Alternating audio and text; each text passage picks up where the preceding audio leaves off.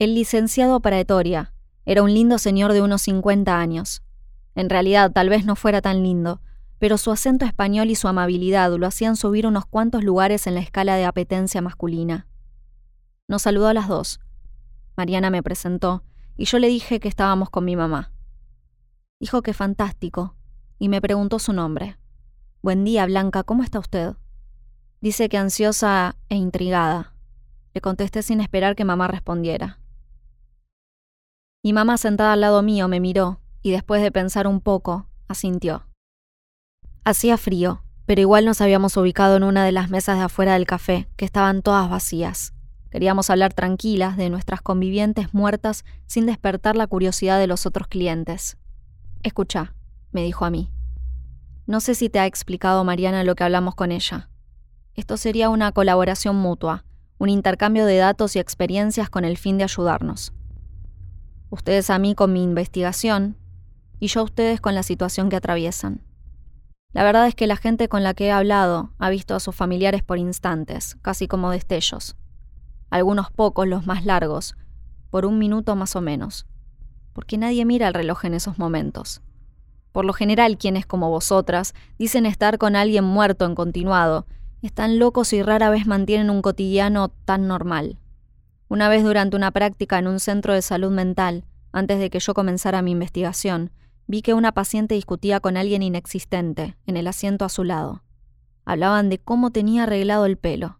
Cuando le pregunté con quién conversaba, me dijo que con su madre, que hasta muerta le tocaba los huevos con su estética. En su momento pensé que era parte de su psicosis. Ahora dudo. Mamá me pidió que le pregunte qué implicaba la colaboración mutua no fuera que tuviéramos que dejarlo observarnos como monitos. Pretoria contestó que no, que en principio no, que en todo caso si quisiera hacer un trabajo de campo por el estilo eso sería hablado aparte.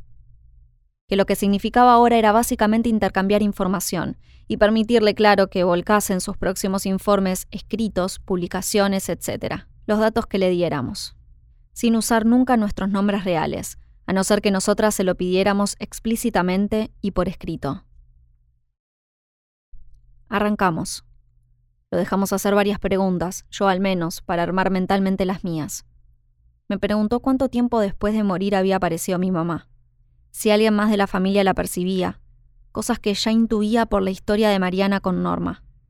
Yo le hablé de los gatos y del magnetismo con los bichos, y él me preguntó si mamá había sido particularmente buena con los animales durante su vida. Alimentaba hasta las palomas. Entonces me preguntó por nuestra relación mientras ella vivía, si había sido particularmente buena o intensa. Éramos muy apegadas. Yo me di cuenta de que Mariana me miraba metiendo los labios para adentro, como burlándose de cualquier cosa que yo fuera a contestar. Buena, normal, dijo mamá. ¿Y yo qué iba a decir con ella al lado? Además creo que en verdad eso la resumía bastante. No sé, era normal, nos queríamos. Me cuidaba un poco de más, quizás. Patoru sonrió, y era una linda sonrisa. Como toda buena madre, contestó. Eso a mamá le cayó claramente bien y me dijo, pregúntale, pregúntale por qué estoy acá. Pero Mariana arruinaba el momento. Yo tengo otra percepción de la relación de Lily con su madre, pero bueno, a ella no le gusta. Mamá le clavó una mirada de odio peor que la que le había dado a mi padre. Pero Praetoria, muy amablemente, respondió que lo que importaba era como yo y mi madre la percibíamos, que en todo caso esperaba que fuera esta nuestra única comunicación, y que si más adelante mi madre o yo cambiábamos de parecer podríamos decírselo. Pregúntale si es soltero, me dijo mamá, y yo me sonrojé, como si Mariana o Paretoria pudieran oírla.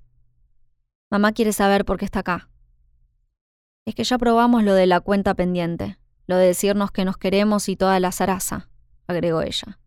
Me sorprendió que usara una palabra tan canchera como zaraza. Le voy a hablar entonces a tu madre, dijo Praetoria. Blanca, estimada, yo no sé por qué está usted aquí, pero puedo decirle algunos datos que veo que se repiten en los casos que he investigado.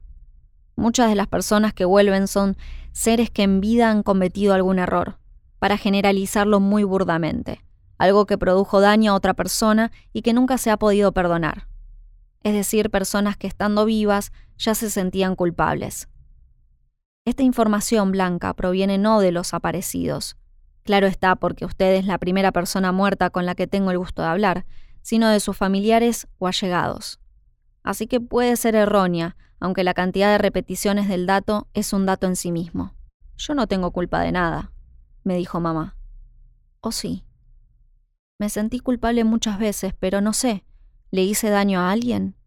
Le pasé la mano por la espalda. No es el caso de mi madre, le dije a Pretoria y siguió. Otros de los aparecidos tenían una relación de apego muy grande y un sentimiento de responsabilidad o deuda aún mayor con las personas que visitaron estando muertos. Mmm, dijo Mariana. Y yo le clavé una mirada furiosa. Esa sería mi madre, pero el apego es todo de su lado, todo de su lado, agregó mi amiga. Otro dato que se ha repetido bastante, aunque en menor medida, dijo Praetoria con algo de timidez, como si le preocupara ofender a mi madre. Y recuerde, Blanca, que esto siempre es según el testimonio de las personas vivas que ven a sus seres queridos muertos, y no de los muertos mismos. Me sonó el celular. Era Marcos. Me levanté para atender, pero antes de hacerlo le bajé el volumen al teléfono y escuché a Pretoria. Bueno, algo que se repite es que las personas que vuelven no serían personas que vivieron su vida en todas o al menos muchas de sus posibilidades. Más bien han vivido sin preguntarse en verdad qué querían o no han desafiado el camino preestablecido por sus familias o la sociedad, y muchas veces han vivido a través de la vida de otro que sigue vivo. Miré a mi mamá, que miraba la pantalla inmutable, sin soltar un solo gesto.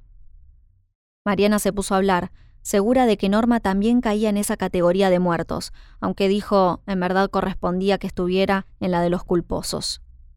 Yo me alejé para atender el llamado de Marcos. Marcos me hablaba desde el auto. Agradeció que lo hubiera atendido y me pidió que fuera ya a lo de Gaona. Fermín Garrido, el ingeniero amigo suyo que nos iba a dar una mano con la renovación en la terraza estaba por llegar.